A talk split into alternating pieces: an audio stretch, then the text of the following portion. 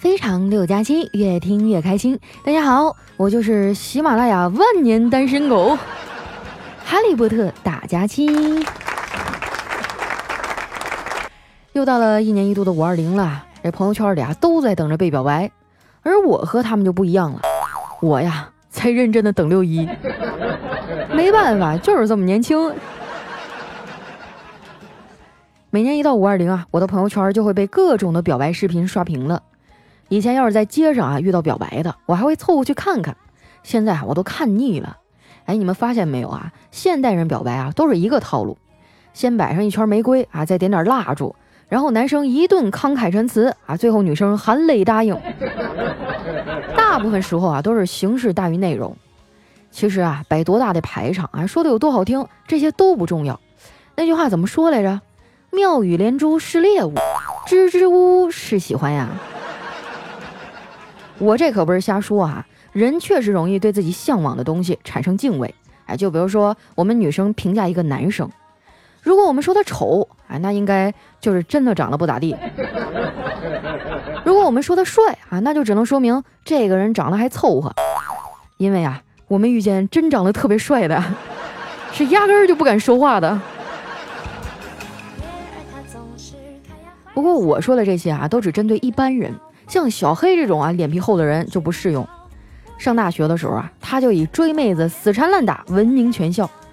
有一次啊，他参加系里的社团活动，哎，碰见一姑娘，那妹子长得哟清纯可爱，小黑对她是一见钟情。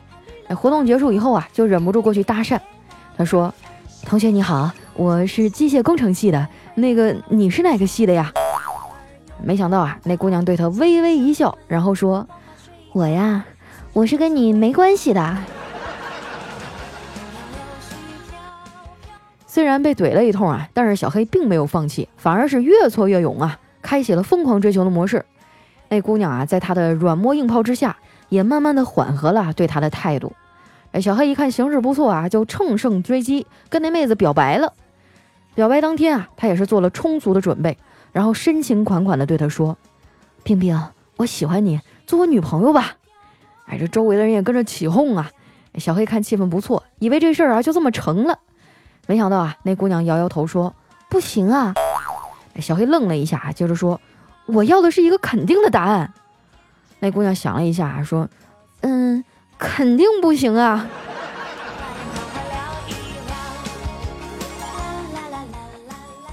前些日子啊，五一放假，小黑去参加大学的同学聚会，哎，那姑娘也去了。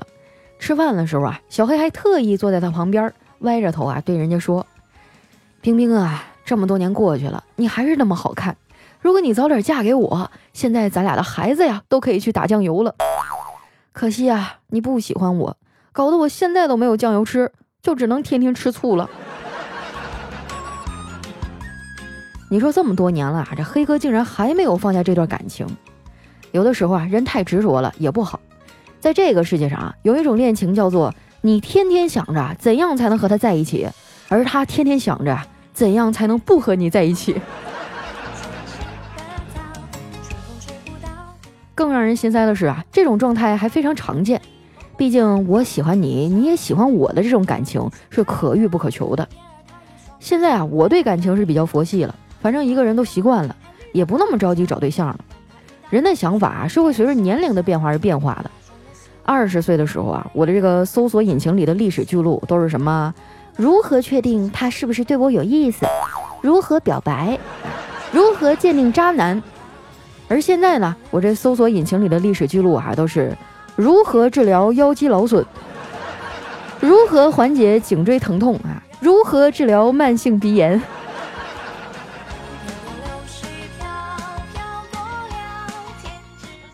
不瞒你们说呀，我这个身体状态在我们这圈里哈，那都应该算是健康的了。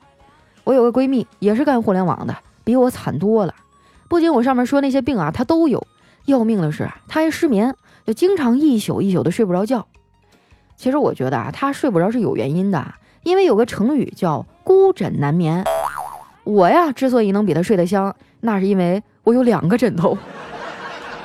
我建议经常失眠的朋友们试一试啊。其实我身体不好啊，有一部分呢也是我自己作的，爱熬夜啊，饮食也不规律。我妈对我这个生活状态啊就特别的反感。昨天吃完饭，哎，我们一家人坐在客厅聊天儿，我妈把我的某个社交账号给翻出来了，然后就指着手机对我说：“你看看啊，你这简介上兴趣爱好写的是健身、游泳、读书、旅游、摄影和音乐，而你真实的爱好啊，就是躺在床上玩手机，不看书、不学习、不找对象了。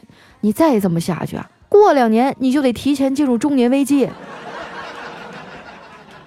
我表面上点头应和着，心里却是一百个不服气。我就纳闷了，为什么中年危机总是被拎出来说呢？就好像人的一生只有中年才有危机似的。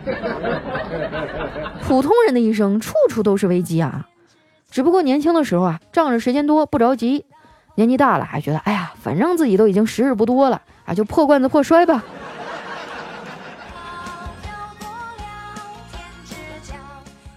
后来呀，我妈又絮絮叨叨说了半天，最后啊，我答应她以后要做一个积极向上的人，她才肯罢休。我这个人呢，向来都说话算数啊。俗话说得好，万事开头难。我觉得啊，要想做一个积极的人，首先就得从自己下楼拿外卖开始。哎呀，说到外卖哈，我最近连饭都快叫不起了，我就纳闷了，明明我赚钱那么难，为什么别人赚我的钱？却那么容易呢？说实话，这个问题已经困扰我很久了，一直都没有答案。但是啊，我却在思考当中呢，总结出来一条花钱的心得，那就是当你有钱的时候啊，一定要去买自己喜欢的东西，不然啊，过几天钱就没了。我妈呀，就总说我败家，可是时代不一样了，现在很难啊，再找到像我们父母当年那样省吃俭用、委屈自己的年轻人了。我周围的小伙伴啊，那都是喜欢啥就买啥，很多人啊年纪轻轻就拥有了属于自己的名牌包。不过呀，我跟他们就不一样了，我是年纪轻轻啊就拥有了属于自己的表情包，还有富贵包。好在呢，我不爱跟别人攀比，我这个人啊很容易满足的，每天下班啊回到家，要是能撸一撸我们家猫，哎，我就很满足了。养猫的朋友应该都知道啊。猫和人是一样的，都是小时候特别好动，长大以后啊，走哪儿瘫哪儿。不过呀，猫也是我见过啊最霸道傲娇的生物了，那根本就不讲理呀。我的猫哈会盯着我洗澡，盯着我上厕所，一直试图吃我的饭，啊，偷偷喝我杯子里的水，在我工作的时候啊踩我的电脑键盘，在我睡觉的时候不停的骚扰我。但是当我想要摸摸它的时候，哎，它就会立马表现出一种。干嘛呀？注意一下我的个人空间，OK？你再这样，我咬你了啊！母爱老子！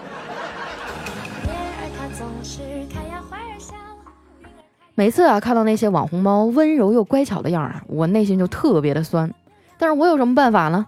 自己家的毛孩子，哎，你能怎么办呢？就得宠着呗。其实啊，我们家的猫就是小时候没教育好，长大了才这么不听话的。人也是一样，很多规矩啊，都得很小的时候开始培养。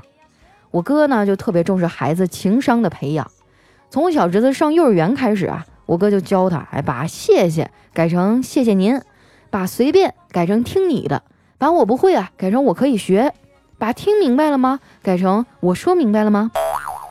他说孩子学会这些啊，情商就会比别人高出一大截。现在啊，我侄子已经上小学了，哎，这个说话的习惯也养成了。前两天啊，他们班主任发现班里有同学抽烟。但是不知道具体是谁啊，就把班里所有的男生啊都叫了出去，一个一个的盘问。哎，问到我小侄子的时候啊，他说：“赵小辉，你会抽烟吗？”结果啊，这孩子傻不拉几的说：“我我可以学。”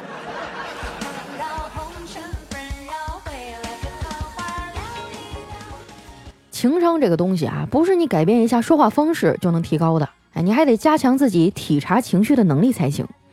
通俗点讲啊，就是你能不能站在对方的角度想问题。但是悲剧的是啊，有的人常常因为自己的内心戏太多啊，而理解不了别人说的话。戏精啊，也就是在短视频领域混得比较好吧。那现实生活当中啊，还是少幻想一点比较好。没有幻想，哎，就没有伤害。如果你不心存幻想，那任何人都伤不了你。不信你看我，啊，就从来不对涨工资这事儿啊抱有任何的幻想。之前啊，就有人总结过，每一个公司呢都会有三种员工，一种啊是稳中求变的，一种呢是爆发式突变的，而我哈就是最后一种，以不变应万变的。我每天啊就只想趴在办公桌上玩手机啊，有没有？丸子的情况啊跟我也差不多，他也是特别爱上班摸鱼。昨天啊我正在那写稿子呢，他突然凑过来说：“佳琪姐，今天中午你想吃什么呀？要不我们去吃自助吧？”我最近啊，刚学了一个吃自助餐的小窍门，就是你吃自助啊，不能光吃肉，那样吃不回本儿，你得吃海鲜。昨天啊，我和叨叨去吃自助，我就吃了四斤海带，海带老板当时都看傻了。你说我是不是很聪明啊？我叹了口气啊，没说话。就他这智商啊，你说当初是怎么进的我们公司啊？不过，如果单从交朋友的角度来讲，哈，我觉得丸子还是不错的，最起码心眼好使，你跟他相处啊也比较轻松愉快。很多人都觉得这孩子傻，早晚都得吃亏，我倒不这么认为啊。我们的人生呢，就像一支不停在用的铅笔，开始的时候啊笔很尖，但是慢慢的就磨得圆滑了。不过啊，如果磨得太过圆滑了，那就差不多该挨削了。鉴于丸子以往的表现啊，中午我们并没有去吃自助，而是改道啊去吃了火锅。等菜的时候啊，这火锅店里的音乐响了起来，放的竟然是“团结就是力量”。这丸子一边摆弄着自己手里的筷子啊，就一边问我：“佳琪姐，你是怎么理解‘团结就是力量’这句话的？”我摆摆手啊，表示不想回答这问题。这丸子也没在意，接着说：“你看啊，一根筷子轻轻一折就断了，但是两根筷子……”就可以用来吃火锅了，这就说明团结就是力量啊！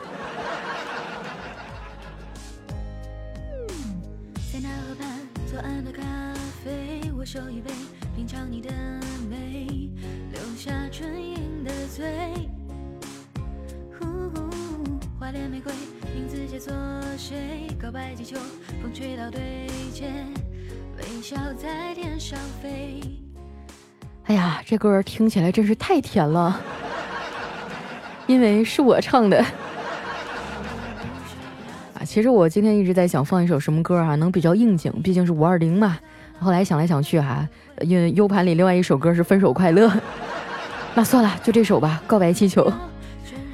那接下来啊，又到了我们的留言互动时间了。想要参与互动的朋友呢，记得添加我的新浪微博和公众微信，搜索“主播佳期”的字母全拼。有什么好玩的段子呀，或者是想对我说的话哈，都可以留在我们节目下方的留言区。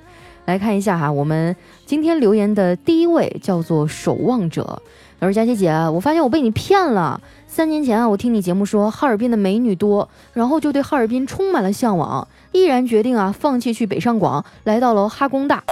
来了才知道什么叫一对情侣三对鸡。第一年啊，我觉得学校一般般。”第二年啊，觉得工大的女生很不错。今年啊，我发现工大的男生也很不错。以前啊，我的搜索词条都是送女生什么礼物好，现在的词条都是室友对我有意思，我该怎么办？你个大骗子！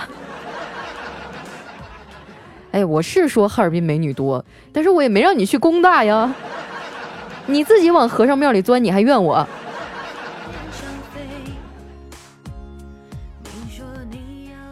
下面呢叫补补小朋友，他说：佳期啊，你又大半夜的更新，这个点儿学生都在赶作业，年轻人呢都在进行造人活动，老年人啊都在跳广场舞、搓麻将，没人给你点赞、刷评论呀，只有我放弃了作业和男朋友，赶过来给你涨工资，感动不，佳琪？哎呀，我还第一次听人把单身哈没人约说的这么清新脱俗的。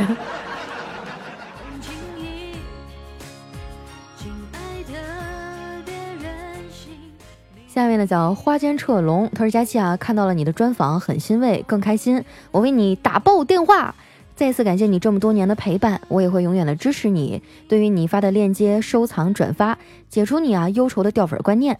这么多年来，事实证明，现在留下的都是真心爱你的，不会离开你的。所以啊，你也不要太担心了。还有，我是你的骨灰粉儿，至死不移那种。我已经习惯了你的存在，真不敢想象以后没有你的日子。真的希望你能成为永恒啊！哎呀妈，永恒可不敢想啊！我觉得我能活到七十哈，我就谢天谢地了。我努力，我争取啊，好不好？希望能多陪你们一段时间啊。那刚刚他提到那个报道呢，我要特别感谢一下《青年报》啊，前段时间对我做了一个专访，写的还不错，比较真实哈。大概就是总结了一下我这七年多来的心路历程，然后我在朋友圈里小范围的转发了一下，效果还不错。如果说你们也想看的话呢，嗯，我可以发在我的微博和公众号上 啊，但是有点不好意思，因为上面夸我的话太多了 啊。不过有时候想想，其实我我应该也是有一点点优秀的吧。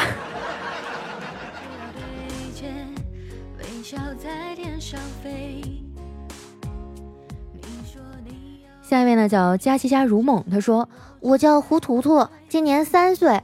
我的爸爸叫胡英俊，我的妈妈叫张小丽。我家住在翻斗花园二号楼一零一室，妈妈做的炸小肉丸最好吃了。我的猫咪叫小怪，它是一只会说话的猫咪哦。小怪和图图一样是个男孩子。不是我是咋的了？我怎么感觉走错片场了？好像进入了动画片频道。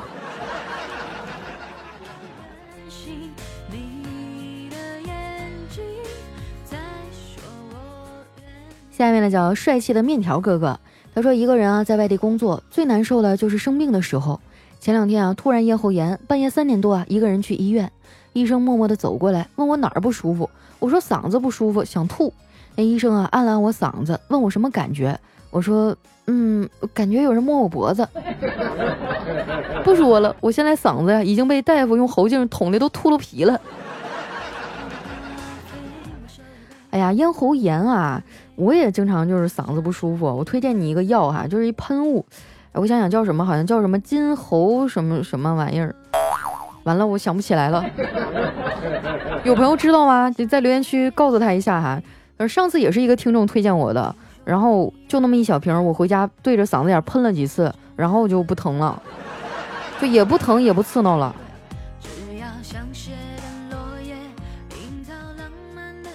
下面呢叫秋天的童话。他说：“有人问我啊，五二一、五二零有什么区别？主要区别啊，就是在于五二零啊是男生对女生说的，而五二一呢是女生或男生对男生说的。你觉得呢，佳期？我们这是一档严肃正经的节目哈，你不要在节目里问我零和一的区别，我不知道。”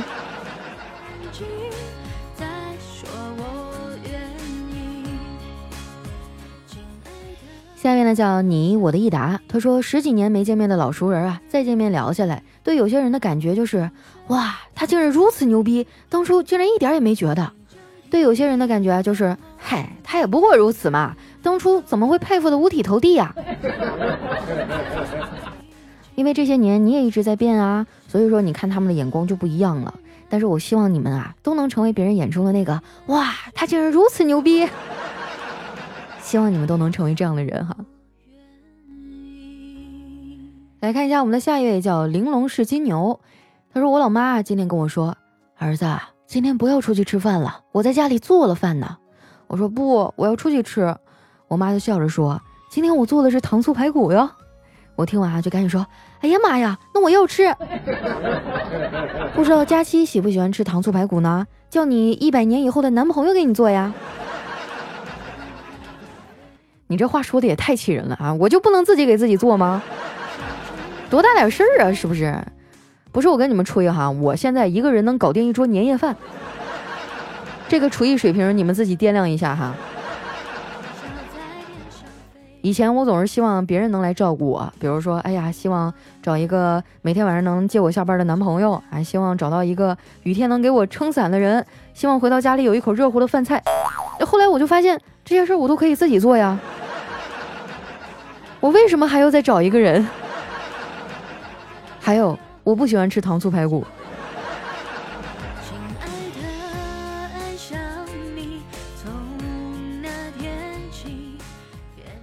下面呢叫面条王子，他说：“佳期你好，怕把你的名字打错啊，就把如梦也顺带问一声好吧。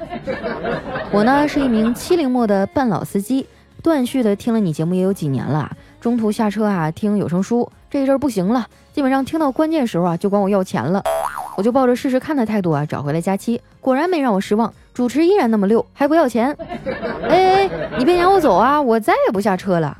我认为啊，你和丸子能成为好姐妹，那是因为你们都遵从自己的本心。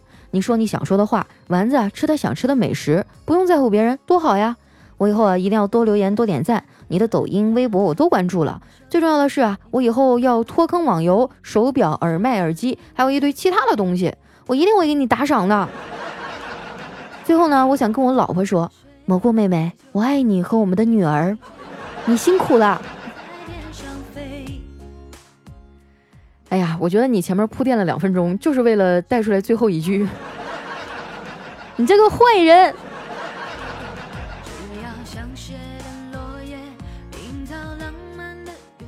下面呢叫何以解忧，唯有找妞。他说同事啊刚拿着驾照，正考虑买车的事儿。但凡是懂点车的同事啊，都在帮他推荐。那家伙啊就听着大家的意见，也不太吭声。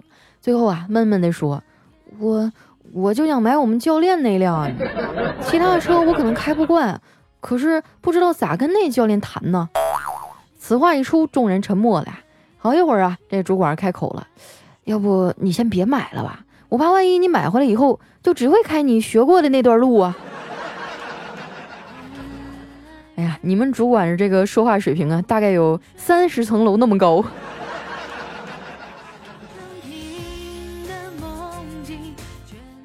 下面呢叫特爱佳期，他说同事小美啊，四十岁了还没结婚，这老父亲很着急呀。有一天啊，他在小美的枕头底下发现了一根黄瓜，非常的恼火。而小美下班回家，看见老头一个人喝闷酒，桌上啊放着那根黄瓜。这小美是又羞又气呀，就喊道：“爸，你怎么能乱翻我的房间啊？”这老头就淡然的回答：“我一个人无聊，叫女婿陪我喝两杯不行吗？”啊，然后小美就羞涩的说：“讨厌了，爸，谁跟你说你只有一个女婿的？你等会儿啊，我去冰箱里再给你翻。”